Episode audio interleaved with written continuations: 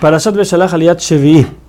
El pueblo sale del desierto de Sin y llega a Refidim. Allí tampoco no había agua para tomar, por lo que el pueblo de vuelta se queja con Moshe y Moshe entiende que ellos lo que están haciendo es tratando de ver si Hashem les puede sacar agua o no les puede sacar agua, por lo que los regaña, le dicen, ¿por qué están todo el tiempo probando saber si Hashem puede y si les va a hacer milagros o no?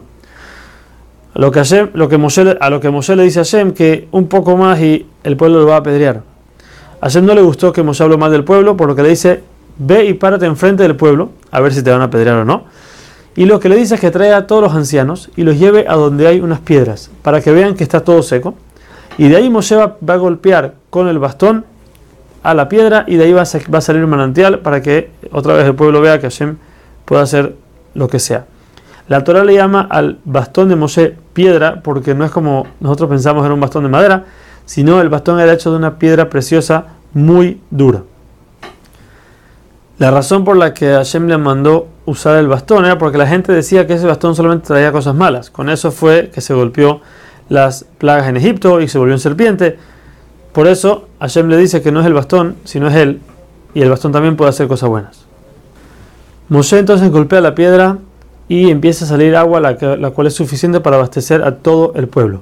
Moshe llama al lugar Masá Umeribá por la pelea que hizo el pueblo y porque trataron de probar a Hashem.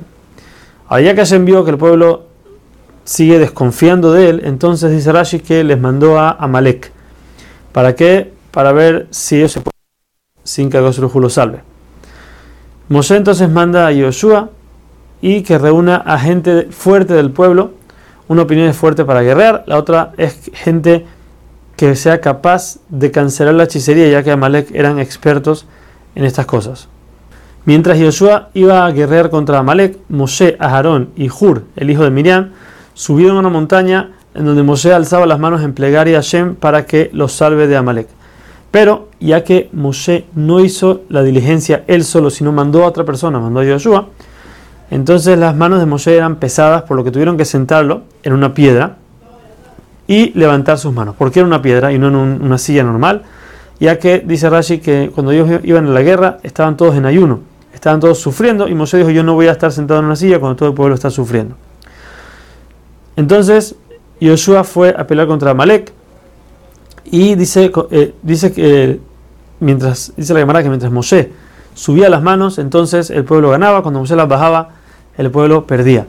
Pregunta la Gemara, ¿que acaso las manos de Moisés son las que ganan la guerra? Dice, responde la Gemara, no. Cuando el pueblo, su corazón estaba viendo hacia arriba, viendo a Hashem, entonces las manos de Moshe tenían fuerza para subir y ganaban, pero si el pueblo pensaba que eran ellos mismos y no veían que Hashem era el que los salvaba, en ese momento caían las manos de Moshe.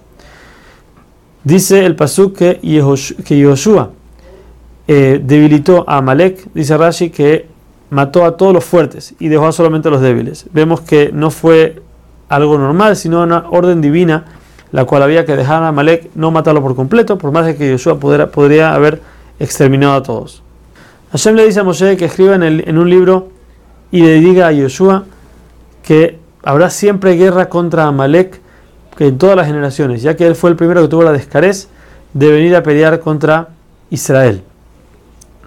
En paréntesis, ¿Por qué le tiene que decir Yeshua? Aquí dice Rashi que le está dando una pista, está insinuando de que Yeshua va a ser el que va a entrar a Israel y no Moshe. Entonces Moshe construyó un altar en el cual, por medio de ese altar, es recordado el milagro que Hashem les hizo de salvarlos de Amalek.